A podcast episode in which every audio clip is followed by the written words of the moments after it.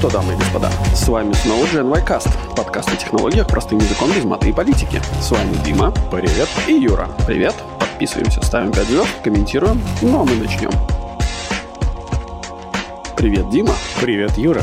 Ты снова на Мальте. И тебе жарко ли? Слушай, кондеем намного легче переносится любая жара, поэтому мне пока что замечательно. Замечательно. А у нас Латвия. У нас 30 градусов сейчас, 32 даже я сейчас ездил на машине. И знаешь, что будет дальше? Сентябрь. 1 сентября плюс 16. Правильно, нечего детям. Не, ну хотя бы радоваться. Детям не будет так обидно. У них офигенное лето было на самом деле. Как э, сказал замечательный Кузнецов на живом гвозде, что ровно с сентября начинается привычная питерская погода, будем снова дышать жабрами. Ну да, да. На самом деле э, я офигел, потому что я никак не ожидал приехать в Латвию в середине августа и уехать в конце августа, и чтобы вот за этот промежуток времени пролил дождь всего два раза, и при этом оба этих раза этот дождь пролил ночью. Да, но сильный такой. Ну прямо. да. Но не было такого, чтобы я там ехал на мотоцикле и матерился, мокрый матерился, короче, какого хрена я не взял машину. Ну да, но у нас в этом году лето вообще вот началось в начале календарного лета и заканчивается ровно в конце календарного лета, один в один. Вот прям хоть в этом есть порядок. Я вот прям желаю, чтобы так и продолжалось. Хм. Кстати, я давно заметил, что у нас нумерация выпусков совпадает с презентациями Apple. У нас всегда презентации Apple выпадали на красивые круглые номера. Сейчас Apple нам все ломает. У них будет презентация 7 числа, Да. а сейчас мы пишем выпуск номер 150. В зависимости от того, как мы решим. Видимо, нам нельзя писать следующий, потому что надо для Apple зарезервировать выпуск 151 хотя бы, а то неуважение к Тиму. Я думаю, мы сделаем следующее. Мы сделаем выпуск 151 в воскресенье, Да. потом выпуск 160 э, на презентацию Apple, а потом продолжим по порядку 152, 153 и так далее. Ну, по-моему, Да. хорошее решение, нет? Можно еще презентацию Apple про каждый продукт разделить на отдельный выпуск. Из уважения. Нет, Дима, ну слушай, я не вывезу просто такую... Ну, Сделаем год Apple. год Apple. Нет, нет, нет. Компания, конечно, хорошая, но недостойна. Ты знаешь, она достойна, потому что сейчас вот в пятницу падал весь рынок на несколько процентов, а Apple не сильно. Они одни из немногих, кто радует. Ну, смотри, короче, Уоррен Баффет в свое время, он же очень долгое время не покупал акции Apple, пока Apple не анонсировали свой э, Apple Market, или как он назывался, App Store ты имеешь в виду? App Store, и в котором можно было покупать музыку и всякие А, разные другие подписки. iTunes, да? Ну, типа того, да. Так, э, ну да. После этого он купил и обосновал это тем, что он всегда вкладывал деньги в компании, в которых большой cash flow идет. Мгм. Ну и вот, собственно, ответ тебе. А к есть- тому времени у Apple сколько уже акций стоили? Не потому ли Уоррен Баффет наполовину лысый, что он тогда выдрал половину волос, что надо было покупать раньше? Нет? Да не, я думаю, человек уже заработал себе давно уже эти миллионы на свою старость и еще внуков своих обеспечил. Мне Ой, пофигу я абсолютно. вот как раз думаю, что это не связано в том плане, что когда люди зарабатывают таким образом, это превращается в спорт. Я не думаю, что ему нужны деньги. Ему деньги нужны как источник вдохновения и развлечения. Сам процесс заработка. Ну да, но смотри, видишь, предположим, ты какой-нибудь инвестор, да, условный, и ты перед тем, как начать инвестировать в свои любимые кровные э, зеленые доллары, Ага. ты создаешь свою стратегию. Ну, то есть ты вкладываешь в определенные компании. До этого был большой риск полысеть, потому что компания не оправдала надежд. А Ну после, как бы, есть риск облысеть, потому что ты, дурак, мог вложиться раньше. Я думаю, что человек просто оценивает правильно свои риски и после этого действует согласно своей стратегии. Вот. Есть еще риск полысеть, если ты будешь смотреть портфель каждый день. Это вообще жесть. Ты сначала становишься седой, потом у тебя нервный тик, потом ты лысеешь. Везде. Мне кажется, в какой-то момент ты начинаешь к этому привыкать и просто смотришь такой, ну, типа, ну, убыток. Через какое-то время смотришь, о, прибыток. Ну, типа, окей, хорошо. Потом опять смотришь, убыток. О, больше денег нету. Ну, окей. And they're gone. Да-да-да, вот этот от прекрасный, кстати, ролик. Это примерно так и работает, особенно с криптой. Мы, кстати, сегодня обсудим про крипту, но вот там это максимально так. Ну да, да, да. Ну что тогда, погнали по новостям, раз уж да, мы собрались. да. Я тебе обещал рассказать, потому что ты сказал, что ничего не понятно и, возможно, неинтересно. Да. Новость про то, что утекли документы Еврокомиссии о законе про чат-контрол. Он требует массового наблюдения за сообщениями и фотографиями. Идея в том, что они хотят снова пропихивать наблюдение против детской порнографии, то есть вот этот CSAM, который в Америке уже тоже Мгм. Той или иной форме. И они хотят анализировать автоматически. Германия, кстати, обратилась с вопросом. Они хотят точность хотя бы 99,9% при автоматическом анализе. Я не понимаю вообще, как это достижимо. Ну, предположим. Ну, допустим, да. Да, но сейчас э, вероятность по ошибке все равно 10 или более процентов, то есть так не годится просто. Так не работает. Что они хотят? Они хотят иметь возможность контролировать переписку, следить за ней в том плане, что это ограничивается детской порнографией, чтобы ее отлавливать и превентивно или блокировать, или ловить людей, которые это делают. В общем, все эти ужасы пресекать. Ну, на бумаге, согласись, звучит неплохо. Ну, видишь, как я уже говорил ранее, все это проталкивается под эгидой того, что мы за все хорошее против всего плохого. Особенно нам нужно защищать наших детей всего вот этого ужаса. Но, насколько я понимаю, это просто красивая отговорка, потому что, в конце концов, это все-таки тайна переписки, которая нарушается, и, ну, такое себе, такое. Да, мало того, что тайна переписки, так еще туда попадают теоретически файл-хостинги разные, шеринги изображений, какие-то хранилища, лайвстримы любые. Недавно был случай, когда чувак сфотографировал э, своего ребенка, чтобы отправить к врачу. Ну, просто показать врачу картинку. Это э, сочли детской порнографией. Чувака вообще всячески стали изводить mm-hmm. с законной стороны. Потом его оправдали, но проблемы как бы ему уже создали. Ну да, да. И это, на мой взгляд, это такое себе. Там еще возникает вопрос, понимаешь, действительно, там, где я это читал, вопрос, например, про инфраструктуру. То есть те, кто предоставляют инфраструктуру для хостинга, они несут ответственность или нет? Формально как бы нет, но фактически очень вероятно, потому что ты заколебешься объяснять, что ты только хостинг предоставлял. То есть там большие-большие-большие сложности, плюс еще переписка шифрованная, ну, практически везде сейчас, если не совсем везде. Угу. Следовательно, эти все регуляторы хотят иметь доступ к шифрованной переписке, включая шифрованные чаты и все вот это вот, мотивируя это тем, что шифрование вообще позволяет плохим дядям обходить все хорошее и делать все плохое. Хотя я почему-то думаю ровно наоборот, что шифрование также и помогает и хорошим людям делать все хорошее, и в том числе как бы бережет их приватность. И а приватность — это одна из европейских ценностей, мне так кажется все-таки. Ну вот к этому вопрос, как бы, как же так? Вы делаете вот эти все GDPR, да, вот это вот э, защищаете права частной переписки и так далее. С другой стороны, вы боретесь за то, чтобы на самом деле ничего частного как такового не было. У меня вопрос, типа, WTF, вот вы давайте там либо крестик снимите, или трусы оденьте. Но у меня есть вопрос еще один, кстати. Вот GDPR ты правильно сказал. Смотри, GDPR подразумевает, что ты можешь запретить процессить свои данные, ты можешь потребовать, чтобы их удалили, передали там тебе или куда-то и так далее. Смотри, госструктура ловит тебя через это, неважно, правомерно или нет, начинает обрабатывать твои все чаты, переписки, там, не знаю, фотоархивы и так далее, приходит к тебе, говорит, вот все, а ты им говоришь, а я вам, короче, cease and desist по GDPR высылаю, удалите все мои данные, прекратите меня процессить. Так можно? Ну, это хороший вопрос на самом деле. Тут есть коллизия, на мой взгляд. Я понимаю, что они сразу же будут это переводить в уголовную плоскость, да? Угу. Ну, чтобы GDPR не работал, но технически коллизия присутствует. Конечно, конечно. И я на самом деле не совсем понимаю, как это вообще... Ну, то есть, как уживаются вот эти две сущности, да? Типа, с одной стороны, мы вот такие все хорошие за все против всего плохого, а с другой стороны, вот это вот все люди хорошие. Ну, кроме ну, тех, да, кто плохие. Да, кроме тех, кто плохие. А для того, чтобы нам отловить тех, кто плохие, нам нужно считать, что все хорошие тоже плохие. Ну, это типа, отсутствие как? презумпции невиновности теоретически, потому что получается, что все будет автоматически или полуавтоматически отсматриваться, следовательно, подразумевается, что все люди по дефолту могут делать плохое. Хотя это вовсе не так. Ну, в целом, конечно, это так. Просто это не, скажем так, все люди делают что-то плохое. Вопрос в другом Это плохое то, что вы ищете, или же это плохое, как бы в принципе, там, знаешь, где-то коррелирует с этим, да?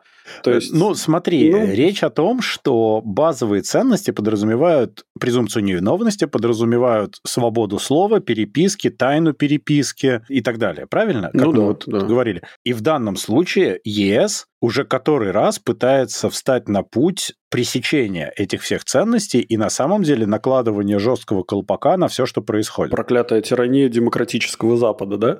Да, да, да. Это вот то, о чем как раз мы и слышим с Востока, да? Да. Вот эти ваши тоталитарные, значит, замашки, вот эти вот все несвобода западная и так далее. И меня это начинает даже на самом деле напрягать, потому что я все долго думал, что ну бог с ним. Во-первых, это вряд ли примут, во-вторых, это, ну, собственно, может, ничего страшного, и вообще, но сейчас мне начинает казаться, что это прям очень нехорошо, потому что это на самом деле мне кажется, что мне нечего прятать во-первых, вот эти все ложные срабатывания, во-вторых, а мало ли, куда они дальше с этим пойдут, потому что любое вот такое наблюдение, любая возможность получить чужие данные развращает, и мы это знаем из истории. Захочется наблюдать за всеми, понимаешь? Я сейчас быстренько найду тебе. Выступал на Теде один чувак, который...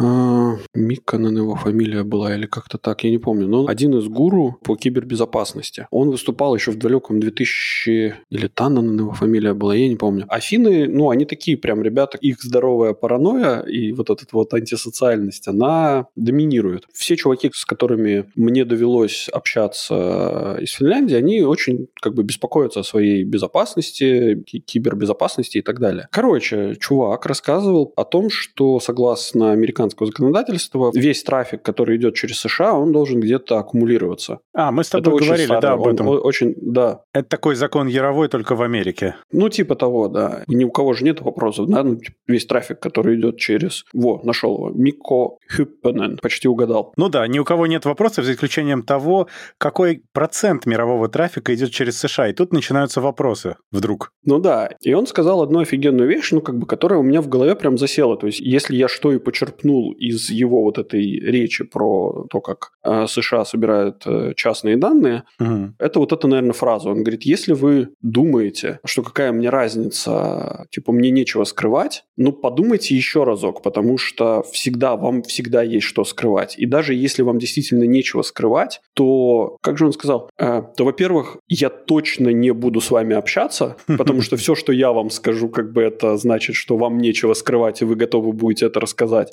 А во-вторых, какое дело американскому государству до того, как я живу в своей Финляндии? Ну, или там в любой другой стране. Совершенно верно. И любому другому государству до того, как ты живешь. Более того, какое дело даже твоему собственному государству до того, как ты живешь, пока ты не нарушаешь его законы. Да-да-да, это как раз-таки об этом. То есть мы можем говорить там про американское государство, но это применимо вообще к любому силовому органу. То есть это абсолютно... Ну, то есть для латвийской полиции до тебя не должно быть дела до тех пор, пока ты не нарушаешь закон, который они, ну как бы, и это нарушение они могут доказать. Да, они зафиксировали и доказали, да. Да, как Совершенно бы до верно. этого они могут идти лесом. Да. Ну, вот, как в принципе и все остальные. Но и здесь та же самая история. С какой стати нужно сорвейлить трафик обычных людей, если вы не выставляете им обвинения, если они не являются подозреваемыми по серьезным вещам, почему вдруг выясняется, что вы должны за всеми наблюдать just in case? А вдруг они завтра окажутся плохими? Ну вот, да, да. Короче, это очень плохой и вредный,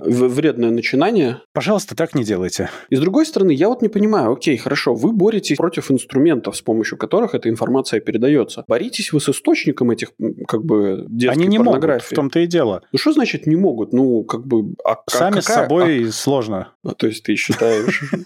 То есть как бы у тебя есть э, подозрение, что они сами и подрабатывают? Слушай, ну по опыту, честно говоря, всех, кого вот политиков видишь, эти кричат «долой геев», эти кричат «долой нацистов». И вот как-то всегда так получается некрасиво, что они сами первейшие вот эти самые. Ну да, «долой геев», кроме нас. Ну, типа того, да. То есть «долой нацистов», мы нацисты, но «долой других каких-нибудь нацистов», да? И то же самое. Я боюсь, что на самом деле за хорошими начинаниями не всегда прячутся хорошие вещи. Ну и здесь, конечно, просто прячется кондовое желание наблюдать за гражданами в своих целях. Потому что если ты сделал инструмент, ну не может быть, что ты им воспользуешься только для одной цели и ни, ни для чего больше. Угу, угу. Не, ну понятное дело, что как только ты получаешь доступ к личной переписке, то ты начинаешь... Ты знаешь, это как вот у... Вот еще вот этот один разочек только, да, мы проверим, а другой раз больше, конечно, не будем, да? Да-да-да. Это знаешь, это вот как сейчас в США, э, ну, после того, как сделали обыск у Трампа дома, да, ага. они же там не документы искали, которые он уже давно отдал, а они же искали любые другие доказательства по поводу того, что они, ну как, конечно, конечно. Ну, это... вообще они документы тоже нашли внезапно, так вышло неловко. Ну, окей, да, ну, немножко какие-то нашли, но, простите, а, а где обамовские документы, которые он так и не отдал спустя 11 лет после того, как он ушел с этого самого, со своего Белым? президентства? Да, я понимаю, да, я все это понимаю, но мне как бы немножко... Тяжело быть белым цисгендерным мужчиной,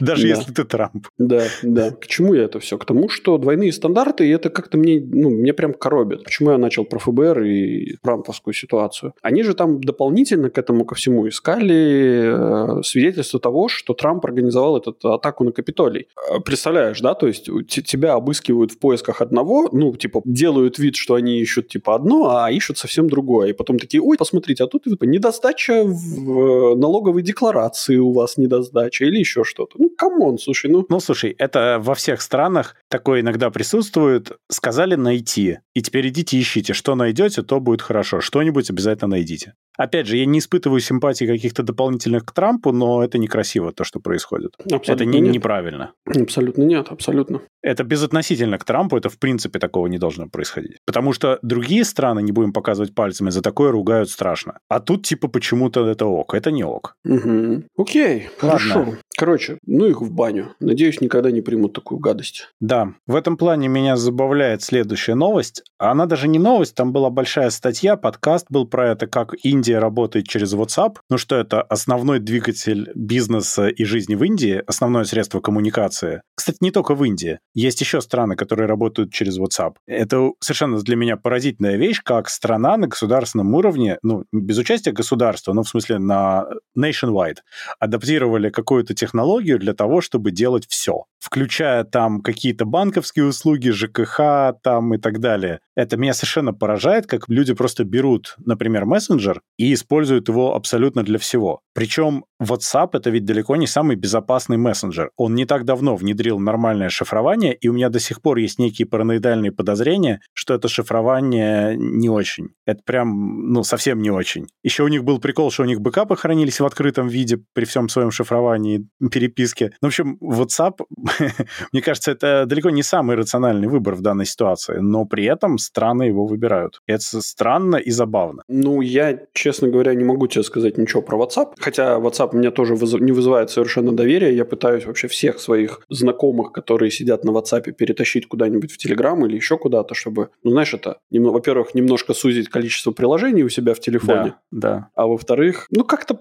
попроще будет в Телеграмчике как-то все это делать. Но не забывай, что Китай, например, работает в Вичате. Причем, ну, там прямо жизнь в Вичате находится. Но здесь похожая штука, но с Вичатом чуть иначе. Почему? Понимаешь, э, с Вичатом ведь это их собственная разработка, и они туда навернули кучу функционала. Они туда фактически навернули нормальный процессинг платежей. Он немножко странный с нашей точки зрения, исполнение его, да, но оно работает. Ну, да. Они туда навернули кучу всего для магазинов. То есть это прямо такой супер-ап для всего. Да. Просто его базой является WeChat, но на самом деле там супер много всего. WhatsApp — это мессенджер, и это всего лишь мессенджер. Да, но это не значит, что ты не можешь его использовать там для, для перечисления денег. Ну, условно говоря, ты там QR-кодик кому-то отсылаешь, говоришь, деньги сюда перешли. Вот, он этот QR-кодик сканирует и понеслась. С этой точки зрения, безусловно. Но это странно. Мне кажется, что это немножко нецелевое использование, и это завязывание на одну конкретную технологию. Это очень-очень недальновидно. Я понимаю, что никто не принимал этого решения лично. Не было такого жителя Индии, который вышел и сказал, все, теперь мы пользуемся WhatsApp.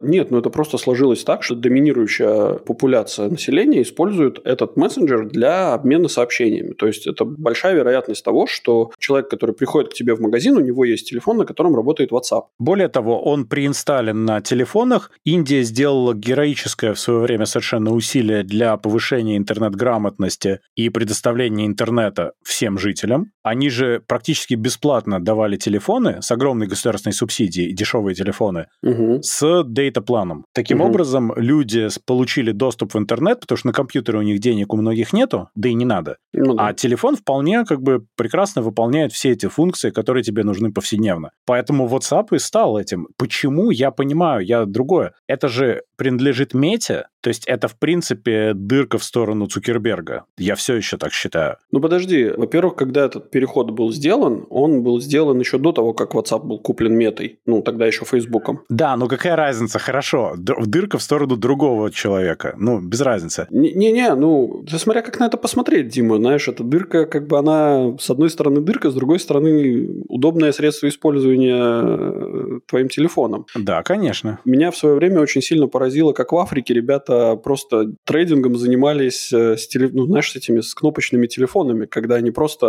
ну, у них Служба система... безопасности Сбербанка? Ну, нет, когда они просто пересылали... А, прямо трейдингом, трейдингом? Да, то есть прям трейдингом. То есть ты приходишь А-а-а, в магазин, и они говорят, типа, ну, заплати на мне там, не знаю, столько-то этих местных гав, этих, этих денег. Такой, у меня нету кэша. Он такой, ну, пришли мне на телефон денег. И для них это было настолько ну, в пределах нормы, то есть когда там просто два чувака стоят э, друг другу деньги по телефону пересылают, кнопочному, то есть там Nokia 3310. И для меня это был такой шок, как это делается. А, да, там смс-кой отсылаешь, типа, вот этому человеку с моего счета списать вот столько-то денег. Ну, это от, от безвыходности решения проблемы, почему бы и нет? Конечно, да. Я же не имею в виду, что это плохо. Я просто хочу сказать, что это небезопасно. Конечно, Почему небезопасно. индусы, которые являются на самом деле очень талантливыми ребятами, и их очень много, под очень много я имею в виду, что это имеет рыночный смысл, то, что я хочу сказать. Mm-hmm. Это не на тысячу человек, знаешь, затея. Их большая страна.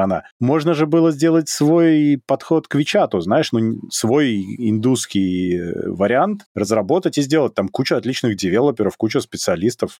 Почему не, не сделать, я не знаю. Странно. Why chat? Why chat? Да, ну, не, конечно... Would is now sending money? И дальше такой процессинг, процессинг, процессинг. Sure, sure. Окей, окей. Потом с другой стороны, which bar accepting the payment? Z, Z payment. Да, все это, конечно, шутки, смешно. Ну, видишь, э, Опять же, да, они, наверное, могли бы, но если на тот момент существовала технология, то, ну, типа, а чё нет, да? Ну и опять же, ты не забываешь, что люди, ну, подавляющее большинство людей вообще никак не задумываются о своей какой-то безопасности. И для них э, вот этот вот, ну, типа, когда ты живешь в обществе с таким, как это, это вот мы, люди, которые в Европе, которые сидят и, и как этот, как Кощей над златом чахнем над каждым своим центом. А там же, знаешь, отношение к жизни простое, как бы ну, у тебя сегодня есть цент, как бы хорошо, нету цента, ну, плохо, как бы, ну, завтра, может быть, будет. А если не будет, типа, завтра, то в следующей жизни будет э, хорошо, потому что у меня был бедный, и, и вся моя карма зачлась мне. Слушай, это понятно, это понятно, это более легкое отношение, потому что у тебя меньше есть что терять. Конечно, да. Но, опять же, не надо думать, наверное, что все в Индии бедные, это вовсе не так. Я думаю, кстати, что с точки зрения безопасности ты совершенно прав, но, с другой стороны, люди, у которых есть меньше условных ресурсов, там, денежных, каких угодно, должны даже больше думать о своей безопасности. Потому что когда у тебя мало, и ты потерял, это намного хуже, чем когда у тебя много, и ты часть потерял. Да нет, это, нет, это не, не отношение, как у меня мало, и я потерял, и мне теперь плохо. Нет, у них вообще отношение к жизни такое. Я не говорю сейчас про индусов, я как бы больше говорю про африканцев, потому что вот когда мы там путешествовали, у нас состоялся разговор с нашим гидом, и э, был задан вопрос, типа, ну, а вот у вас, как у вас тут с пенсией, например, как у вас, ну, типа, вот вы заработали денег, типа, что вы делаете с ними дальше? И он так смотрит на нас такой, типа, что-что? Пен что? Что? Пен, пенсия? Это что такое? Типа, я... My English is bad. My English is bad. Вот. И, и как бы, ну, там, оставить на завтра, он такой, на завтра? За, это когда солнце, типа, снова взойдет, типа, ну, то есть там прям реально отношения, когда... Есть человек вообще не понял о чем он, да? Да, он живет одним днем, то есть вот у него есть один день. Поел – хорошо, не поел – плохо, надеюсь, завтра поем. Вот. Слушай, ну, на самом деле это такой liberating style of life, по идее, да? То есть тебе должно быть легче жить в таком варианте, теоретически. Конечно, конечно. Я помню эти самые, как их, лет пять назад, короче, всех хипстеров вот этому учили. Типа, не покупайте себе недвижимость, да, типа, да, вот это помню. вот живите одним днем, как бы вот это вот все. И очень много же этих э, дауншифтеров из Москвы там и, и вообще из вообще по да миру нет, это всюду. Бросили, бросили всю свою недвижку, начали ее сдавать и уехали курить бамбук на острова куда-то. А потом ковид, война, привет. Не, на самом деле у них как раз-таки практически... И у них проблем вот, меньше, на самом деле, ну, было, да, из да, всех, них... всех вообще. Ну, такое, ну, да. слушай, такое. Ну, в то этом люди есть живут- что-то. Ну, в этом что-то есть. Я так не могу, но я могу понять. Ну, видишь, у нас, видимо, какая-то... Нас воспитывали с каким-то повышенным градусом ответственности, Да. который... э, Это из-за того, что у родителей было еще меньше, чем есть у нас, и у них не было возможности взять где-то больше, я думаю. Но опять же, из-за того, где и как они жили, все-таки Советский Союз не подразумевал таких возможностей. Ну и да. как следствие, люди беспокоились за все вот это очень сильно. Да, да, да. У меня же тоже, знаешь, как любой нормальный человек, я там время от времени меняю работу раз в несколько лет. Я, ну, там, устаю сидеть на одном месте, там, нахожу что-то интереснее, там, ко мне какие-то предложения приходят и так далее. Ну, как все, да, то есть периодически что-то меняется. Ты не представляешь, как вот э, там родители пугаются всегда, пугались всегда. Как так, типа? Как же, Ну, а как да. же стабильность? Понимаешь, вот, ну, ну так, ну, да это же нормально. Ну, японцы тебя тоже, например, не сильно поймут. Ну, вот я и говорю, разный подход к жизни. Да, да, однозначно. Ну, кто мы такие, чтобы осуждать бедных индусов за то, что они завязали всю свою инфраструктуру на один чат, который принадлежит Америке? Да, Да, я не но думаю, в что они целом это, такие конечно, бедные. такое. Так, давай тогда пойдем немножко в технологии, Ага. в технику. У нас же вроде техно- про подкаст про технологии. Да, как всегда, и безо всякой политики, безусловно. В общем, про технологии. Э, Веса предложили новый стандарт ClearMR для маркировки мониторов и телевизоров, который должен четче показывать response time, точнее, качество картинки при быстром движении. Там идея в чем? Я, как человек, который недавно себе менял монитор, с этим столкнулся. И ноутбук, кстати, когда выбирал. В общем, сейчас же как? У тебя есть response time панели в миллисекундах. Да. Это gray to gray Мгм. пикселя каждого, но при Да. этом никто тебе нигде никогда не говорит грей какой в грей какой. То есть формально бывают такие приколы, что у тебя из light gray в dark gray, например. Ну да, там же этих 256 оттенков. Да, то есть ты не знаешь на самом деле, как они мерили. Во-вторых, производители мониторов и телевизоров активно используют разные технологии для улучшения картинки и для того, чтобы имитировать более качественную картинку. То есть, когда у тебя высокий rate, они могут овердрайвить пиксели, например, да, то есть они у тебя как бы загораются раньше, чем надо. Э, Они у тебя оставляют следы за собой, то есть гостинг получается. Ну да, Afterglow, конечно, всегда Да, будет. то есть у тебя получается backlight стробинг для компенсации этого. Ну, то есть там огромное количество разных технологий, плюс просто постобработка картинки, которые накладывают дополнительный эффект на картинку, при этом меняя response time фактически. То есть у тебя есть два монитора, у которых условно 2 миллисекунды, это не значит, что они будут с одинаковой скоростью показывать картинку. Это уже давно не так. Мгм.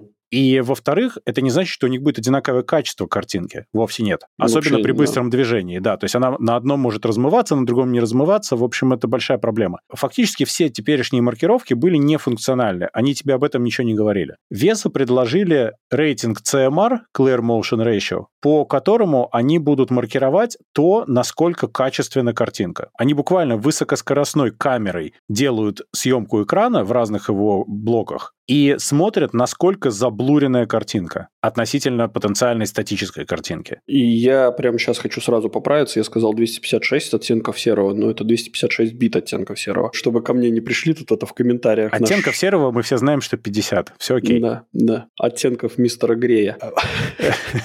Так э, подожди, Дим, ну то есть получается, что теперь при покупке монитора мне еще нужно будет новый, э, этот самый, новую графу сравнивать, да? Ну, по идее, они ввели рейтинг от 3 до 9 тысяч. Я, кстати, не понимаю, почему 1000, но over 9000 реально не получается. Это огорчает. Вот, но да, почему 1000, я не знаю. Можно было одной циферкой сделать, ну, бог его знает. Может быть, это запас, чтобы можно было сделать в промежутках какие-то градации тоже. В общем, эти рейтинги говорят о том, какой процент пикселей не заблурены. То есть какой процент картинки четкий будет и насколько он будет четкий. У меня сразу вопрос. А не будет ли это использовано в плохих маркетинговых целях для того, чтобы выделяться на, ну, на, на, на фоне всех остальных конкурентов? Ну, понимаешь, они же сами сертифицируют, вот в чем дело. То есть VESA выдает сертификацию моделям и устройствам. И у них есть четкие принципы, как они будут мерить. Они сказали, что они будут мерить при комнатной температуре, там указана температура. Они будут мерить при включенном максимальном refresh rate 'е с выключенными улучшайзерами, с выключенным backlight strobing 'ом. То есть у них есть очень конкретные метрики для того, чтобы это оценить. Ну ладно, хорошо. А какая конечная цель? Ну, допустим, вы ввели новый типа стандарт. Да. Точнее, не стандарт, а Ну, метрику ввели. Ну, метрику, деле, да, да, дополнительную ввели. И что дальше? Ну, окей, хорошо. У нас вот есть, ну, вот в моей индустрии существует такая фигня, как э, medical grade э, monitors, да, то есть это устройства, как бы готовые для использования в медицинских, в диагностических целях. Как это повлияет? Ну, вот, ну, у вас теперь есть, допустим, вот этот medical grade. У нас есть VESA какой-нибудь там стан- стандарт. И, и чё? Я же покупаю компьютер не для себя, как, ну, не, не для какого-то медицинского учреждения. Я покупаю монитор для своей там, ну, для работы. Так. Да, дома. Ты дальше должен оценить, что тебе нужно. Понятно, что если ты все время смотришь статичную картинку или только кино, это не так критично. Ну да. Если ты смотришь какой-то high refresh контент, в том числе и игры, и обработку чего-нибудь, да, то есть тебе нужно качественно быстро скроллить что-нибудь в том числе, угу. то тогда у тебя этот Clear MR рейтинг будет показывать то, насколько этот экран качественно и четко отражает движущуюся картинку, насколько она заблуривается при движении. Чисто для меня это выглядит как следующее. Э, эту новость я читаю так. Э, Веса придумали, как можно заработать деньги на сертификации э, для того, чтобы продвигать одних производителей над другими, ну, мониторов. Ну, я это читаю так. С учетом того, что там участвуют и Samsung, и LG, и еще там кое-кто, по идее, это и есть все основные, основные производители панелей. Ну да-да-да, но ты же не забываешь, что у нас есть рынок китайский, рынок европейский, Теперь еще какие-то рынки. Ну вот да, то есть мы просто взяли, собрались и придумали, как можно убить рынок других. Окей, хорошо, я понимаю, что для конечного потребителя это вообще никакой роли не сыграет, по факту. Потому что он будет тупо платить дополнительно больше денег за сертификацию веса, которая, ну, я не знаю, ты, ты часто выбираешь телевизоры, вот исходя из этой сертификации? Из этой конкретно посмотрим, но я, например, смотрю, конечно, на поддержку HDR, потому что там есть конкретные стандарты, что он может. Ну, да, окей, я с этим соглашусь с тобой. В циферках прям померено. Ну да, да. Ну да, конечно, я смотрю, безусловно. И видишь, я когда выбирал ноутбук, там High Refresh Display все-таки, я хотел бы в будущем понимать, то есть тут я выбирал, исходя из тестов э, с High Speed камерой, ну, насколько он реально показывает, как я ожидаю от него. А здесь у меня теоретически будет уже готовый э, результат по понятной методологии, который скажет, окей, например, 240 э, Гц там экран, 240 FPS мы там показываем, вот такой вот рейтинг, вот он заблуривается там на 70% или там на 30%. И вот я ставлю рядом там 5 экранов, и я понимаю, вот на этом картинка будет лучше. Мне кажется, что это ну, неплохо. Ну хорошо, хорошо, да, но это совсем не будет значить, что ты поставишь 5 экранов одного производителя рядом, и у тебя не будет все равно разницы. А, ну, она должна быть э, в рамках погрешности в идеале, да, то есть у тебя не должно быть так, что у тебя два экрана в одной серии отличаются на 50%. Ну, окей, да, может быть. Но так или иначе, я это, ну, я это читаю новость как типа, а, а мы придумали новый способ, как убить конкурентов. Вот, и все. Там, с одной стороны, убить конкурентов, да, всегда это нужно делать, э, конкуренты оживают, их надо уконтрапупить, но с другой стороны, это все равно э, попытка следовать за эволюцией, потому что эволюция мониторов шла, а эволюция сертификации стандартов и методологии оценки не шла никуда. Ну да. Ну то есть не было такого критерия, как сказать, насколько твой high refresh дисплей качественно показывает быструю картинку. Никто не мог это никак в цифрах выразить, кроме того, что проверить вот ну, с помощью неких тестов. Ну мне вот интересно, вот сейчас вот этот Apple, э, что на новой Apple презентации скажет, да, что на новой презентации скажет, вот что но они, они, кстати, про HDR, они же говорили, что у них пик брайтнес такой-то, то есть HDR столько-то, там, да, то есть в этом плане они этому следуют. Ну да-да-да, но будут ли они использовать сейчас вот эти новые стандарты? Ну, не стандарты, это как... Я думаю, что если это будет продавать хоть как-то, то да. Если они смогут сказать, смотрите,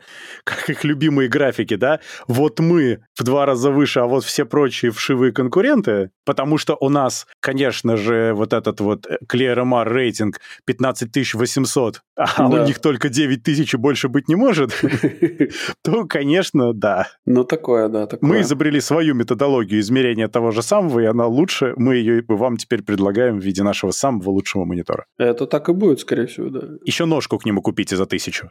Ну, с ножкой, конечно, они, да, отожгли. А ножка должна быть обязательно тоже сертифицированная, не замечу, да. Причем сертифицированная самой сертифицированной компанией во всей сертифицированной индустрии, которая называется, начинается на А, окончается на пле.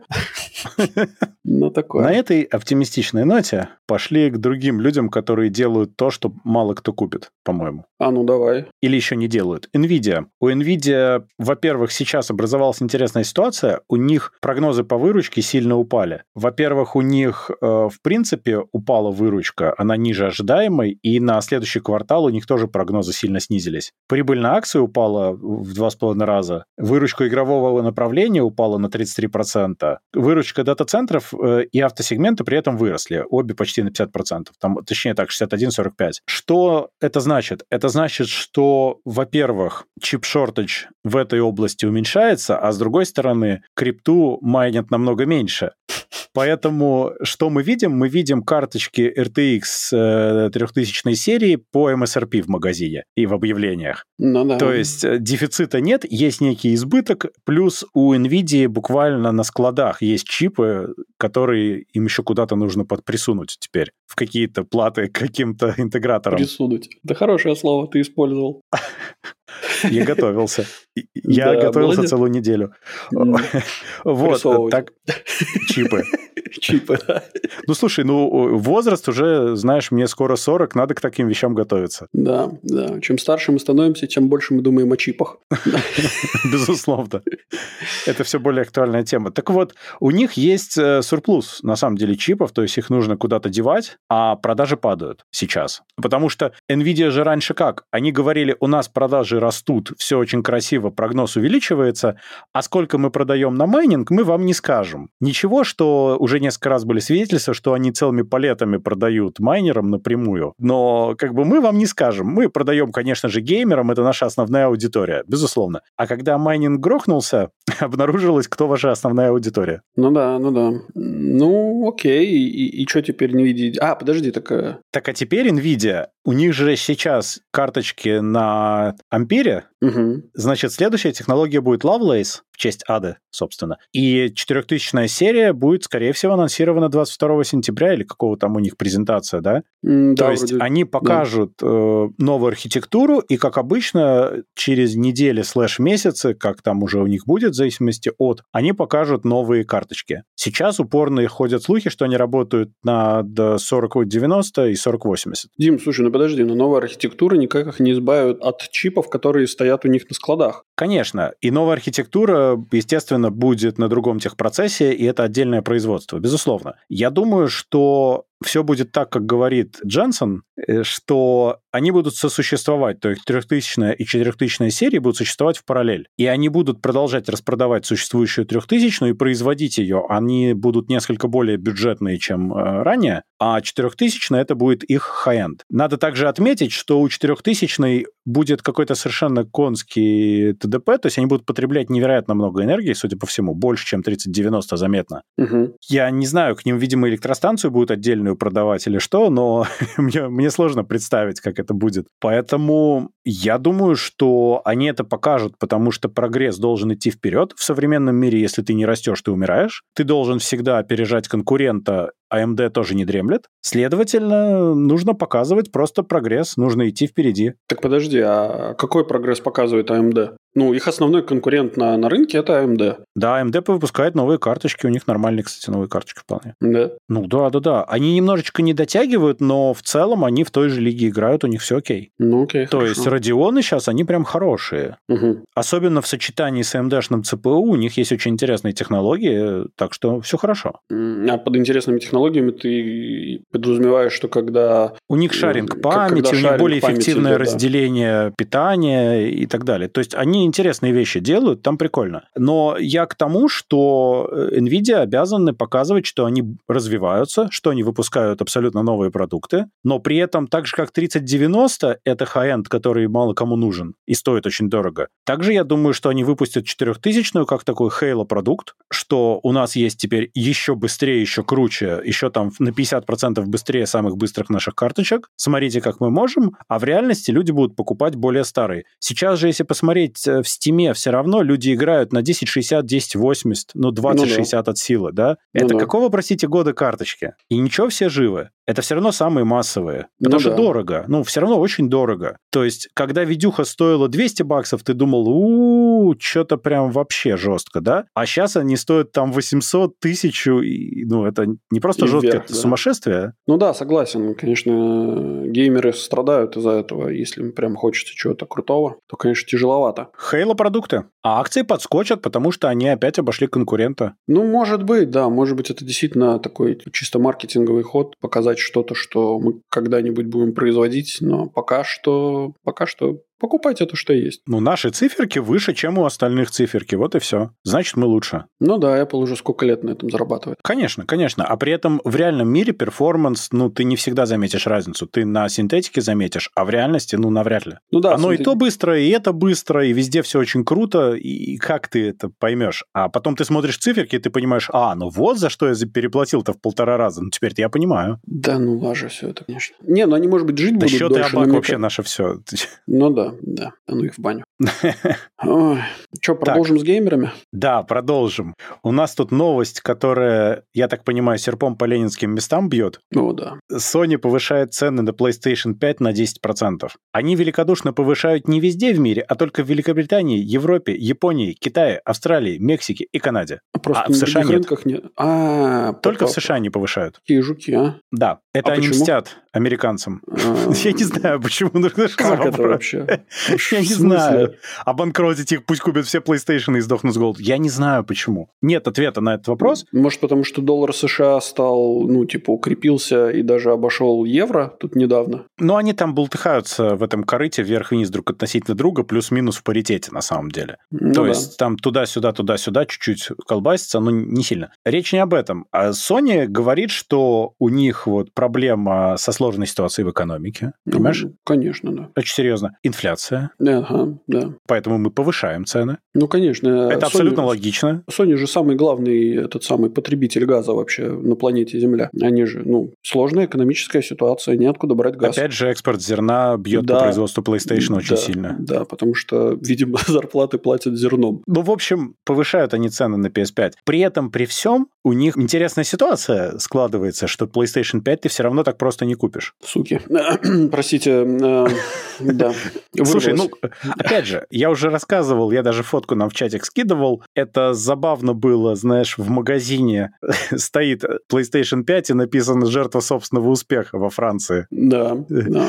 Вот. А так, в принципе, ну, их как бы можно купить, то есть они стоят иногда в магазинах на приордер или за огромные деньги, там 800-1000 с чем-то денег. Самый прикол, что Xbox там и свечи, и все стоят просто. Ты можешь их потыкать пальчиком там в магазинах, там во Франции, во Фнаке, там угу. в Германии, в Медиамаркте, везде. PlayStation 5, если есть, она стоит в таком плексиглазовом корпусе, в огромном бронированном прямо выключенная и подпись PlayStation 5. Охранят как эту, как... Э, ой, как же ее? А, ну, которая да Винчи улыбается. Как ее? Джаконда, Джаконда, господи, Мона Лиза Джаконда, да. Вот. Именно За так, плексигласом, да. короче, вот этот экспонат, экспонат. Да, да, то есть это прям... И ты не можешь нормально купить. То есть э, у нас тут тоже, если по магазинам походить, то она есть э, теоретически, но ее можно только заказать, причем за очень дорого. Иногда появляются объявления за недорого, ну, за нормальные, точнее, деньги. Или ты можешь встать в очередь где-нибудь. Я тебе рассказывал историю про то, как э, тут на рынке, ну, на этом, на Facebook маркете выскочило объявление, что продается там, значит, PlayStation 5, причем почему-то вот эта вот версия без диска, она называлась Slim Edition, хотя о чем она там Slim, я она так и не понял. Она точно такая же, только щели нет. Да, вот. И как бы было написано, что чувак, типа, что-то там 450 евро за Slim-версию, вот эту вот Slim. Когда, собственно, начали узнавать, э, ну, откуда везем, собственно, выяснилось, что 450 это типа депозит, вот. Первый депозит, и, короче, 450 еще сверху во время, ну, типа, на момент доставки, а доставка тоже непонятно, когда будет. Ну вот, 900 это уже реалистично, да, сейчас. Ну, к чему я, собственно, это говорю? К тому, что я встал в очередь в нашем одном магазине 18 января 2022 года. И до сих пор как бы нету известий. Я где-то в середине года написал, типа, говорю, ребят, ну, э, ну, давайте уже как-нибудь там наройте нам плойку одну, а они говорят, нет, типа, чувак, извини, но когда придет, не знаем, типа, стой дальше в очереди.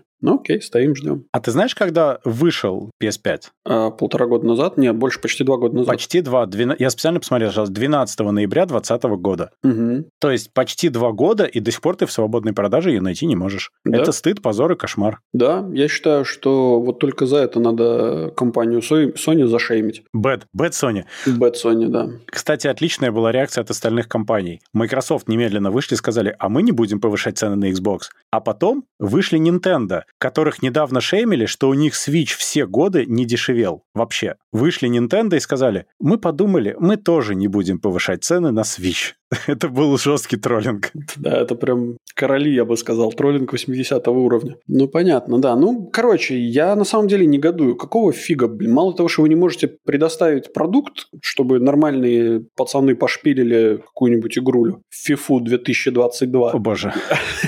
Так вы еще и цену поднимаете на 10%. Ну, come on, ребята, ну, имейте совесть. Э, Sony, вообще никакого стыда нету. Окей, давай тогда быстро про новость, которая нам кажется, ну, мне как минимум кажется, какой-то завиральной. А ну, стреляй. Да, SpaceX э, в виде Starlink договорились с T-Mobile, что они обеспечат спутниковый интернет на смартфонах в 2023 году. Они утверждают, что телефон будет прямо коннектиться со спутником, обычный телефон в США, Мгм. и получать там 2-4 мегабита, может быть, в будущем больше, связи там, где связи обычно нет. У меня есть много вопросов. Вопрос первый. Это значит поднять телефон на 3 метра над землей на палочке на абсолютно открытом месте, когда нет облаков, что ли? Я не представляю. То есть, если сейчас уже тарелка Starlink, если ты ее ставишь так, что дерево закрывает небо, то у тебя нет связи Мгм. то как они это себе представляют? Второе. Маск сказал, что это будет второе поколение спутников, у которых будут очень большие, я цитирую, антенны. Это какие, простите, антенны, которые через атмосферу достают до верхушек базовых станций, что ли, чтобы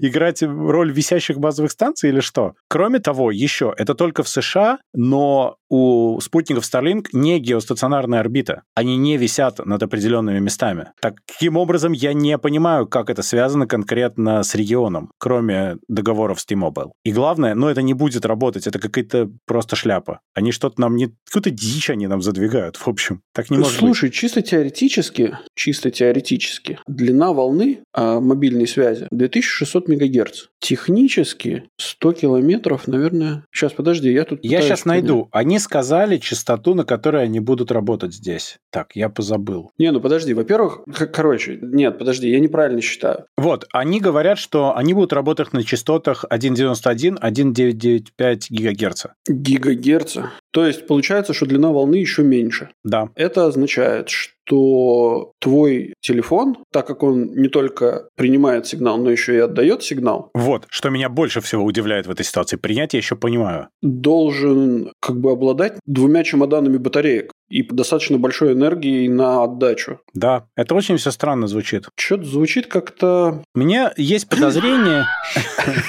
У меня есть подозрение, что на самом деле они нам не все говорят, не все так однозначно, как модно нынче. И с T-Mobile они договорились в той форме, что это все-таки будет связь и наземная, и спутниковая одновременно, и это будет как-то перебалансироваться. Потому что я не понимаю, как они могут напрямую на спутник иначе это делать. Это попахивает. Не-не, это, это, это гон, короче. Ну, Я, что, ну, спутниковые телефоны современные даже, если кто-то видел, то понимает, как это должно выглядеть тогда. ну да, ну да, это прям такие здоровые, огромные трубки такие Да. дикие. Ну, потому что иначе не получится. Физику ты не можешь обмануть. Ну да, еще к нему компьютер должен быть с антенкой. Да. М, да. Ну, я думаю... Не, ну подожди, ну слушай, если они договорились с каким-то оператором, то, наверное, наверняка же это будет, что на каждую эту самую вышку поставят по старлинковской антенне. Нет, они сказали, что там, где нет связи, или там, где плохая связь, они будут ее делать. Ну, не, ну, а, да как? Я считаю, что они свистят и щелкают. Короче, Ну да, по-моему, я это- считаю, что это опять маркетинговый ход. Тут же уже Тесла сплетанула акции 3 к 1, а Маск в это время подогревает интерес к остальным своим прожектам. А потом он скажет, ну, не, не получилось, но мы зато старались, и мы вот, смотрите, другое что-то сделали. Они же так часто делают. Ну да, такое. Зато интерес опять подогрелся. Короче, я немного, ну вот там, если раньше Маск у меня вызывал какое-то прям реальное уважение, то сейчас я смотрю на это и что-то либо я дебил, либо что-то в этом мире работает не так, как я знаю. Не, мне кажется, что он э, очень много работает на пиар и недостаточно добросовестен. Слушай, ну, Дим, ну если мы с тобой разговариваем на эту тему, и мы как бы не можем прийти, к, точнее, прийти к пониманию того, как он планирует это реализовать, ну, как бы это значит, что... А мы с тобой не, не физики-ядерщики, замечу, да? То есть, ну, как бы найдутся люди, которые тоже скажут, что, типа, нет, что-то какой-то гон, не может такого быть. Если SEO компании начинают говорить такие вещи, причем, ну, на голубом глазу, ты задаешься вопросом, типа, а вообще, ну, хорошо, если ты это говоришь, а ты точно, как бы... Ты а точно SEO? Я в некотором роде SEO. Да. А вы точно физик? Да, да, да, да, да. Мне вот кажется, что на самом деле он э, немножко через край хватает этим всем делом. Ну, может быть, да. Ну, опять же, может, расчет на хомячков, которые все это проглотят и скажут, о, скоро у меня будет в телефоне спутниковый интернет, но, честно говоря, что-то я не, не, я не верю. Тем более, а какой... Как, а, окей, хорошо, если ты можешь доставлять интернет, ну, не, не интернет, а спутниковую связь напрямую в телефон, зачем тебе T-Mobile? Вот хороший вопрос. Тоже хороший вопрос.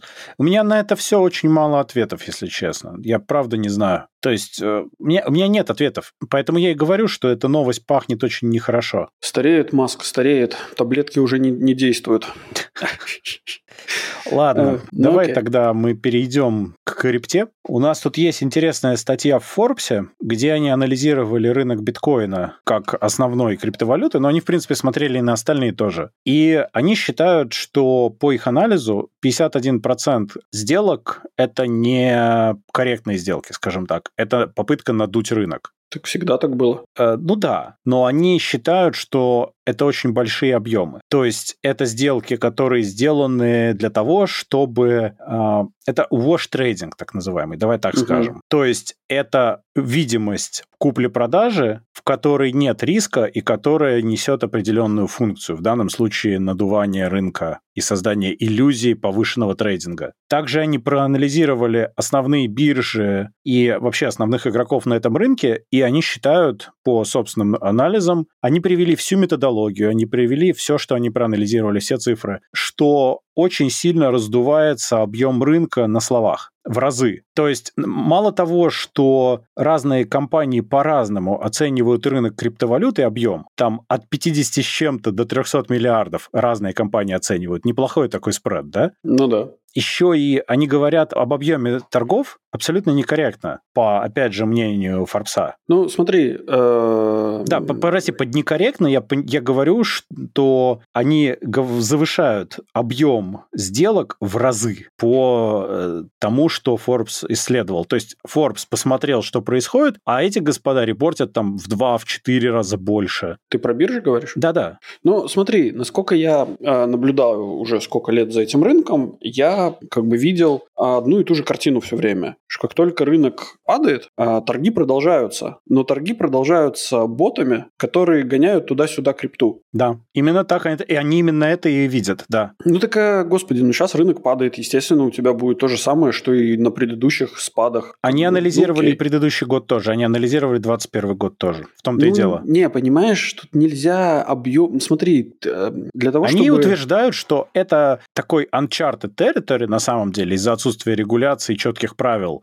И объем торгов, он имеет значение, потому что он легитимизирует эти валюты, ну, на самом деле. Конечно, да. Это является источником их капитализации, по большому счету. Смотри, Дим, но если у тебя нету новых вливаний, новых объемов, да, то есть представь себе, что у тебя есть, там, не знаю, 100 долларов. Неважно, сколько раз ты будешь гонять туда-сюда 100 долларов. У тебя их все равно 100, да. У тебя Понятно. их все равно 100. Вот. И, соответственно, здесь, пока идет стагнация, ну, вот боты гоняют туда-сюда эти эти деньги. А когда приходят новые игроки и начинается реальный рост, ну, как бы сложно с этим спорить, назовем это так. Поэтому я как-то скептически отношусь к исследованиям компании Forbes. Я понимаю тебя, но с другой стороны, понимаешь, поинт в том, что ты не можешь знать по факту, было это реальное вливание или это снова произошло надувание пузыря путем иллюзии большого количества сделок. Сложно сказать. То есть неизвестно, это у тебя сейчас рынок подлетает, потому что у тебя хорошо сработали боты, и кто-то сзади снимает сливки и пенки, или у тебя пришел условный богатый дядя и купил сразу 100-500 биткоинов и, и, и ну, на этом как бы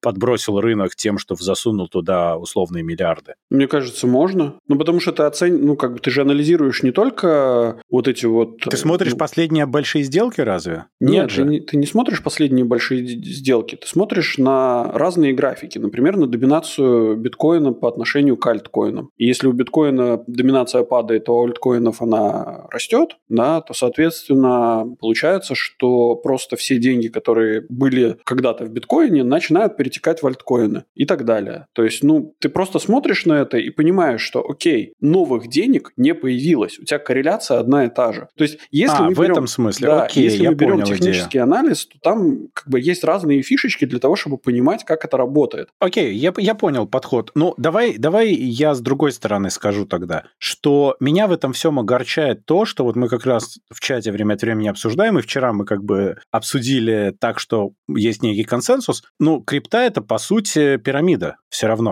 А что не пирамида? Все пирамида, что не пирамида, правда?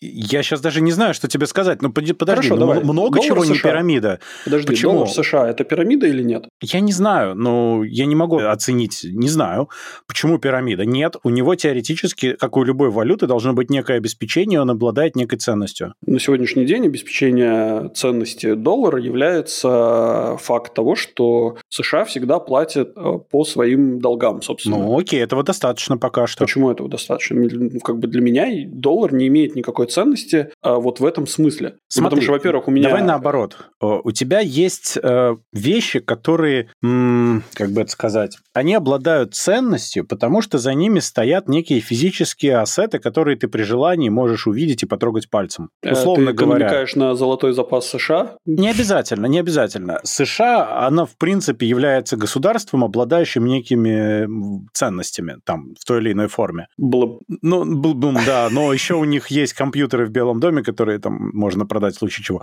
Если серьезно, то у них есть некие ценности, ну, объективно. Если мы берем акции компаний, то сама по себе компания что-то стоит. У нее есть, я не знаю, там, недвижимость, интеллектуальная собственность, все вот это, да? Окей. То есть она что-то стоит. И, вопрос в том, насколько оправдано соотношение цены акций, цены каких-то активов между собой, вот, ну, насколько они покрывают одно другое. Мгм. Но есть некая ценность. Криптовалюта сама по себе, единственная ценность, которая за ней стояла, это электричество, которое потратили на майнинг. Сама по себе криптомонетка не имеет никакой ценности, стоящей за собой, абсолютно, кроме веры в то, что она ценна. Дим, вот это вот понятие ценности – это очень придуманное понятие изначально. Даже если мы вернемся в каменный век и вспомним про то, как люди торговали золотом, да, то есть мера была э, золото или там, не знаю, овца одна. Одна овца, короче. Вот Мгм. у меня была одна Но овца, овца у тебя ценная был- тема. Ты можешь с нее получить шерсть и, и мяско. Конечно, да. А если у тебя, у тебя цена этой овцы варьируется в зависимости от того, насколько ты очень сильно хочешь купить себе ботинки, например. Ну, Конечно. Ну вот. Соответственно, вот эта ценность овцы, она зависит от того, во сколько ты ее сам оцениваешь. Конечно, но она существует. Потому что ты можешь ее применить. да. Ты можешь применить ботинки, ты можешь применить овцу для разных целей. Ну, смотри, если ты пытаешься мне сказать, что у криптовалюты нету никакой ценности, она более, возможно, более эфемерна, чем у какой-то, не знаю, у банки пива, но пока люди ее покупают по той цене, по которой она продается, у нее есть ценность. Да, но эта ценность основана исключительно на вере людей в то, что она существует, эта ценность. Ну, мне кажется, у нас все на этом основано. Не-не, а условная овца или банка пива имеет некую ценность чисто объективную, ты их можешь выпить и съесть. Да-да-да, она имеет чисто объективную ценность, если ты хочешь съесть эту овцу, или же тебе надо съесть эту овцу, или же ты хочешь выпить банку пива. Правильно. Ну, либо ты находишь человека, у которого есть ботинки, но, но он хочет пива, а ботинки не хочет. А если у тебя есть биткоин, ты его не выпьешь и на ноги не оденешь. Так это... Не, ну, Дим, смотри глобальнее на это. То есть, если мы с тобой, ну, живем два человека на планете Земля, то как бы да, я с тобой согласен, у нас вот есть вот этот консенсус стоимости продукта по отношению к другому продукту. Ну, к пользе этого продукта да, для нас пользе, лично. Да. А когда мы говорим о каком-то эфемерном долларе или о каком-то эфемерном, там, не знаю, биткоине условном, это не играет никакой роли, потому что для каждого из нас эта стоимость будет а, базироваться на том, что либо ты хочешь его купить, либо ты его не хочешь купить. Да-да-да, но он является репрезентацией некой вещи или набора вещей. Ну, в идеале деньги этим являются, акции этим являются, да, то есть ты можешь меняться овцами, а ты можешь сказать, окей, я не хочу тащить этих овец, но это геморройно, но у меня есть 10 монеток, которые репрезентируют 10 э, овец. Поэтому угу. давай я тебе дам 10 монеток, потом приди забери этих овец, это токены на овец, ну, условно говоря. Это деньги. Деньги так работают. Конечно, да. Ну, соответственно, ну, безусловно, что деньги сейчас работают не, далеко не настолько прямолинейно и далеко не так хорошо они обеспечены железом и овцами, как раньше, но все равно базис тот же самый остался. А теперь ты приходишь и говоришь, смотри, у меня есть биткоин условный, который существует исключительно в блокчейне, который существует исключительно вот на этом жестком диске и вот в памяти вот этого вот смартфона, продай мне за него кусок пиццы. Ну, как бы возникает вопрос, за что я тебе еще раз кусок пиццы дам?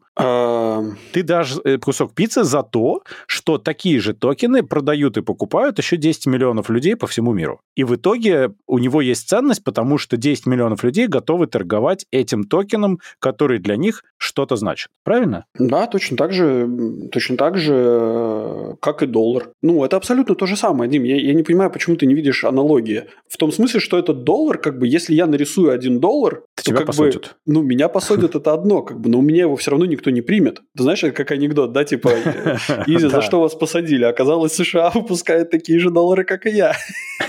Да-да-да. Ну, так оно и есть. То есть, ну, как бы, ну я нарисую доллар, да, но стоимость этого этого доллара не будет. Я понимаю, но потому что есть некая группа людей, которые себе присвоили тем или иным способом право выпускать доллары эксклюзивно. Ну да. Я понимаю, но видишь ли, у них есть некая ценность, которая по умолчанию стоит за этими долларами. Есть она или нет, на самом деле это другой вопрос. Но опять же, все базируется на том, что каждый человек, отдельный человек, обладающий долларами или же желающий обладать долларами, верит в то, что у этого есть ценность. То есть ценность нагнетается количеством людей, которые хотят пользоваться той или иной валютой. И это не важно абсолютно, это будет криптовалюта, это будет обычная бумажная валюта, там, не знаю, это будут золотые слитки, э, кровавые бриллианты и так далее. Но условно понимаешь, когда у тебя есть доллары, ты можешь представить, что они обеспечены полезными ископаемыми и недвижкой в США, ну, грубо говоря. Ты биткоин можешь представить в виде того, что они были произведены, э, что они представлены количеством энергии, затраченной на их производство. А ты эту энергию можешь как-то пощупать, увидеть? Нет же. А мне не нужно это делать. Если эм, ты тоже не можешь пощупать печатный станок, э, стоящий в, в каких-нибудь там кулуарах э, центрального банка. Ты можешь поехать э, в, в США или в любую европейскую столицу и подивиться на дома. Этого даже достаточно. Ты можешь поехать на электро... к этой к электростанции, к латвийской ГЭС и посмотреть на то количество энергии, которое она вырабатывает. Можно даже потрогать и умереть, я понимаю, но ну. прикоснуться, так сказать, к прекрасному. Но я ведь э, говорю о том, что именно тем, насколько эта ценность эфемерна, обусловлена волатильность, правильно же? Да. Потому что вы можете трейдить э, за сколько угодно, когда и как угодно, потому что вы сами в этот момент времени выдумываете цену. Мы сегодня считаем, что биткоин стоит 20 тысяч. Вчера мы считали, что он стоил 20 долларов, а завтра мы будем считать, что он стоит 60 тысяч. Но мы просто так решили. Так вот в этом и есть прикол децентрализованной валюты. В этом есть прикол, что нету одного держателя, который обуславливает цену этой, собственно, бумажки или еще чему-то. Но ведь фиатные валюты тоже обретают свою цену во время торгов на бирже, на самом-то деле, нет? Не совсем. Но нету, нету страны, я имею в виду нормальной страны, которая назначает цену своей валюты. Мы не берем Россию, Китай и так далее, да? Смотри, они обуславливают ее, как это сказать? На самом деле офигенный вопрос. Я бы с удовольствием поговорил бы с экономистами на эту тему, потому что я в этой тех, тех ну, как бы я в этой теме плаваю очень но сильно. Мне было бы тоже очень интересно, но э, давай запишем но, для понимаю, себя. Ну да, как давай тему. запишем. Но насколько я понимаю, суть заключается в том, что стоимость одного доллара имеет прямое отношение к ВВП страны и имеет прямое отношение к разнице импорта и экспорта. Да. Интеллектуальной, там, не знаю, или Любого. физической собственности. Да, любого. любого. Также она имеет отношение к тому, как эта страна работает с внутренним и внешним долгом. Да, конечно, да. И таким образом страна может пытаться влиять на цену валюты. А дальше вступает в роль биржа, на которой люди условные, там, трейдеры, люди обычно, неважно, приходят и смотрят, мы верим в то, что вот эти действия приведут к повышению там, ВВП, к улучшению кредитования в этой стране и так далее. Если мы верим, то мы будем считать, что эта валюта стоит дороже сегодня. Если мы видим, что по-нашему это приведет, наоборот, к проблемам, то эта валюта, по нашему мнению, сегодня стоит дешевле. И так и формируется цена. Ну, то есть ты мне хочешь сказать, что если сегодня, например, набежит огромное количество евровых капиталистов и начнет скупать евро, то цена на бирже скакнет выше ну, доллара? Ну, то есть э, Ну, цена она доллара может. полетит вниз, а цена доллара полетит... э, Евро, да, даже может. Евро полетит вверх. Да, так и происходит иногда. Как ты думаешь, э, почему происходят иногда скачки цен на валюту? Это очень хорошо сейчас можно было наблюдать в России, как работал Центробанк и работает, да? Как они дернули цену в правильную сторону? Подожди, я бы... И как они всегда это делали? Это интервенция, и это скупка активов. Я бы сейчас не хотел брать Россию за пример. Я тебе хочу привести пример другой. Нет, нет, это просто резкий и быстрый э, пример был. Они очень быстро и хорошо сработали, но так же делают все центробанки. Они влияют на рынок тем, что они продают или покупают активы, таким образом чуть-чуть корректируя цену валюты. Окей, хорошо. Я хотел тебе привести другой пример.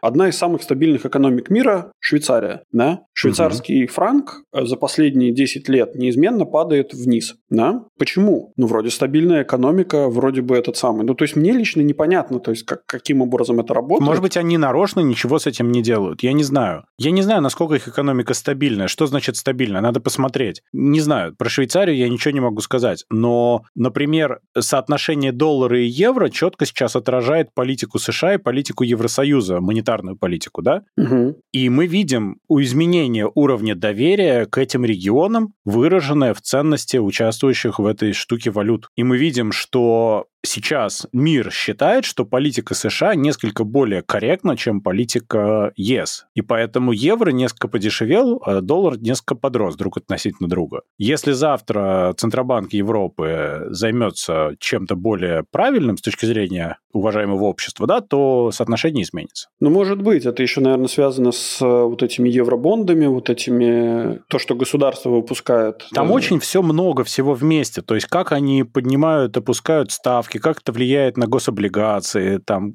там очень много факторов. Но я имею в виду, что это отражение общественного отношения к ценности валюты данной страны в зависимости от политики данной страны в финансовой ее части. Да и не только в финансовой, кстати. Ну, может быть, но возвращаясь к биткоину, а какая а тут нет разница? страны никакой. Ну, так это ж круто, что никакая страна не диктует тебе, сколько стоит тот или иной коин. Это ровно круто до тех пор, пока не приходит э, много ботов и не начинают крутить туда-сюда рынок. Так почему это плохо? Ну, потому что ты, как обычный человек, ты не понимаешь в итоге, у тебя, если бы было только настоящие, условно, люди, торгующие этими активами, все было бы красиво. То есть вот у нас есть люди, вот у них есть некое доверие к активам, они продают, покупают, вот у нас формируется цена. А когда у тебя, понимаешь, 10 раз продают, покупают, условно, у тебя машины, да, у тебя машина стоит в салоне, но она ни на сантиметр никуда не уехала, но она сменила 50 владельцев сегодня. Казалось бы, активность очень высокая, рынок автомобилей летит вверх. А это всего лишь э, там два автосалона внутри себя перепродавали друг другу, а потом они повышают цену, потому что смотрите, какой у нас спрос. У нас эти машины уходят со свистом по 50 раз в день. Слушай, ну Здесь нет. то же самое. Ну нет, ну такого быть не может, просто потому что у каждого человека есть определенное понимание внутреннее того, сколько стоит та или иная вещь. И если ну, это тебя... я тебе пример привел. Ну, ты же не знаешь, сколько стоит биткоин, откуда у тебя Конечно, это ты не понимание? знаешь, но это регулируется рынком. Но есть э, понимание того, за не не за сколько, а сколько этих биткоинов ты готов купить по той цене, которая сегодня обозначена. Но ты не знаешь, откуда эта цена взялась, и ты не знаешь, что будет завтра. Вот в чем дело. Он завтра легко может стать 60 тысяч. Почему? Бог его знает. Конечно, но ты не забывай тот момент, что биткоин – это не proof of stake, да, то есть это каждый день там кто-то занимается растратой электроэнергии для того, чтобы создать новый биткоин, вот, и количество биткоинов ограничено, да, то есть у них там есть определенное Ну, количество, ма- ну, которое- есть кап, конечно. А что это Да. меняет? Это меняет то, что, это знаешь, это почему Мона Лиза, да, она э, уникальная картина, которая... Почему которая... она ценна, да? Потому что Почему она одна. она цена? Потому что она одна в мире, да. Почему эти, там, сколько этих, 3000 или сколько их там, этих китайских воинов, которые, эти глиняные, Терракотовые да, ты имеешь в виду? Да, да, да. Почему они такие ценные? Ну вот потому что их вот столько и не, и не, и не больше. Нет, ну я понимаю, да, почему это ценно, потому что его конечное количество. Но здесь-то конечное количество, опять же, обусловлено математикой всего лишь. Ну, это всего эфемерная лишь. штука. Ну, Так это оно- эфеме- Дим, ну, я еще раз говорю, что Я все понимаю абсолютно эфемерно, да, то есть меня... Ну, субъективный идеализм мы не берем, ладно? Ну да, ну как бы в этом вся проблема. То есть мы пытаемся притянуть за уши э, проблему того, что вот биткоин ничем не обеспечен. Ну как не обеспечен? Ну у нас все ничем не обеспечено, да. То есть мы все живем в матрице. А, ну, ну, слушай, мы только что обсуждали, что что-то чем-то все-таки обеспечено. Не, ну, не так, чтобы уж прям ничего и боль- ничем. больцмановский мозг, да. Окей, хорошо. Нет, ну это, это, это правда. То есть, если мы реально поговорим о... Ну, если правда говорить о каких-то ценности той или иной вещи, ее ценность, она... Она не одинакова для всех. То есть мы выставили эту ценность, да, но Ну, кто-то дальше её- мы вокруг нее Да. пляшем, конечно, безусловно. Я тут спорить ни в коем случае не буду, конечно. Ценность изначально толкалась от чего-то выдуманного. Ну да. Но, как мы уже говорили, у некоторых вещей есть, ну, чтобы не, не повторяться, но все-таки есть некая объективная ценность. То есть дом защищает тебя от дождя, еда тебя насыщает и так далее. И это ценность, которую ты можешь использовать. Там дерево позволяет тебе сделать, не знаю, что-нибудь, произвести что-то. Ну да, ну неважно, колесо, да, то есть ты можешь что-то сделать. Это им есть объективная ценность на самом деле, потому что это может тебе дальше что-то принести. А деньги — это репрезентация этой ценности, а биткоин нет. Вот мой поинт. Но, безусловно, биткоин питается нашей верой. А, о, биткоин — это церковь. Он Это питается одна- нашей верой. Да. Это одна из интерпретаций, собственно, веры людей. Здесь нет ни- А, то есть это религия. В некотором смысле, конечно. А, окей, Ну, так- вот так мне нравится. Давай, все, все, я, я готов. Да, Крипта — это религия. Договорились. А если мы не верим в крипту, мы оскорбляем чувство верующих. обязательно, да. Окей. Верь в крипту, Дима. Аминь. Неси нам свои десятины. Черт. Э, Окей, хорошо. Ну тогда пошли к новости дна. К новостям, да. Да, сегодня у нас их целых две, которые вообще непонятные совершенно. Но первая новость дна у нас из нашего солнечного Петербурга, где похитители проникли в банк через дыру в стене, оставив после себя синие трусы. Казалось бы, при чем тут Навальный? Они зацепились трусами и оставили? Или это была ловкая ловушка на тех, кто будет за ними гнаться? И был ли постиран гульфик? Да, промазан четко. Слушай, ну да, это такая прям история криминальная, я бы сказал. Единственное, что вот никакого расчлененграда, разве что, как я подумал, может быть, не все бандиты скрылись целиком, и трусы свалились потому, что одна нога здесь, другая там? Думаешь, думаешь? Не, мне всегда, мне интересно, ну, как бы вот, вот, во-первых, зачем оставили? Если это было случайно, то как бы в каком же виде, где остальное об- обмундирование, где остальное? Вот, собственно, неужели они в трусах все воровали? В синих? Чего, э, дружище, я прочитал новость по- повнимательнее. А ну, А, в ночь на понедельник, видимо, на другой неделе, не на этой, неизвестные попали в серверную банка, пробив в стене подвала отверстие диаметром 50 сантиметров. Это были очень стройные грабители. ну да. Либо это были карлики. Угадай, что они унесли с собой? Но я уже вижу, как бы... Видеорегистратор. А, Они украли, похитили видеорегистратор, оставили в оплату трусы. Слушай, ну так это же явно, это же, это же эльфы были или гно- гномы, гномы были, просто потому что видеорегистратор, как бы, это единственное, что они смогли поднять. С места изъяты следы обуви, отпечатки. Далее. След материи, замок из двери, синие трусы с отпечатком подошвы, то есть кто-то кому-то отвесил пендаля. Штаны, то есть они Оу. штаны сняли, потом только трусы. Окей. Мусорный пакет, пять ломов, доска и так далее. Там, кажется, произошло нечто ужасное. Слушай, ну там явно произошла расчлененка. Меня просто восхищает набор вообще улик. Как выглядели грабители после того, как они покинули место преступления, меня интересует. У них был видеорегистратор, как бы. Как, вы меня узнаете? У меня в руках будет видеорегистратор.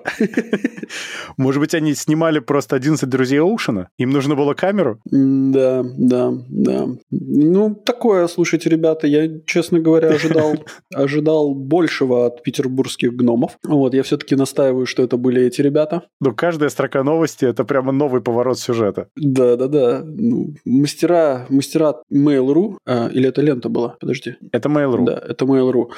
А, мастера, мастера. Слушай, молодцы. Мастера заголовка и мастера, собственно, написания новости. Молодцы. Давай вторую. Она такая же. Вторая хорошая. новость нам приходит из солнечной Германии. Германии пишет лента.ру. Мужчина снял трусы и избил женщину мертвой чайкой.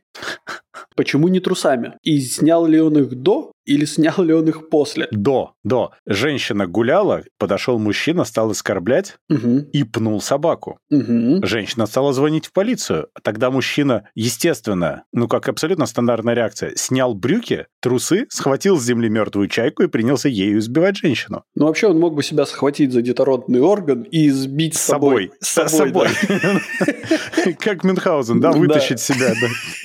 Но мужчина, когда полиция прибыла, пытался скрыться Ну, через конечно. озеро. Конечно, штаны-то он уже Нет, снял с трусами. через озеро. Я понимаю. Ну, как раз. А преступника удалось поймать с помощью моторной лодки пожарной охраны и полицейского вертолета. То есть еще он такой быстрый был, да? Да. Ты знаешь, Так это нет, подожди, это еще не все. Смотри, он снял штаны, потом, естественно, он нырнул в озеро, да? Мгм. В процессе обыска у него были найдены два ножа. Где? Где были два ножа? Это хороший вопрос. Прятались, так сказать. Поприседайте. О, еще один ножик выпал. Да. Ну, в общем, я теряюсь в догадках, понимаешь? Слушай, ну вроде Гамбург достаточно далеко от Амстердама. Вот откуда они таких красавчиков берут? Они же, я понимаю, еще бы это был бы в нашем светлом городе с разрешенными препаратами. Вот. А тут прямо Гамбург, можно сказать, столица мореходства Германии. Но видишь, мужчина практически обогнал пожарную лодку, только вертолет спас. Нормальный мореход, Ну, все хорошо у слушай, него. хор- хорошие эти самые навыки в плавании. Я подозреваю, что греб он только руками, если у него были два ножа и без штанов. У него был пропеллер. Карлсон? Практически, только спереди. Карлосончик, что с тобой? Подожди, но если бы он снял штаны, тогда пропеллер бы пришлось тоже снять. Не-не, ты не понял, на что я намекаю. Я понимаю, но я не хочу об этом думать. Э, Придется, теперь ты будешь думать об этом. Но это объясняет, почему ему понадобилась мертвая чайка. Кстати, не, не объясняет совершенно. Если пропеллер, то он быстро крутился. А чайка для чего? Ну, потому что если бы он схватился за этот пропеллер, он бы весь стал крутиться. А, противовес. Ну, Ну, точно. конечно. Слушай, ну это... Я не задумался об этом. Мужчина просто так же был силен в физике и механике. Да, да. Явно работал в свое время в этой самой, в авиации. Принцип это знает. До того, как стать заслуженным мореходом. Э, Не говори, красота. Слушай, ну на, на этой оптимистической ноте надо завязывать. На этом мы с вами прощаемся. Подписывайтесь на наш подкаст по ссылке в описании или ищите нас на всех подкаст-площадках интернета. Рассказывайте о нас вашим друзьям, врагам, коллегам и просто людям на улице. Ставьте нам хорошие оценки и оставляйте ваши комментарии, которые будут греть наши сердца всю эту неделю до следующего выхода вашего любимого подкаст-шоу Gen Y Cast. А если вы хотите поддержать этот проект, то вы можете это сделать, став нашим патроном по ссылке в описании. Сегодня вместе с вами... даже не знаю, что мы делали. Дима из Латвии Пока. и Юра с острова Мальта. Всем пока-пока.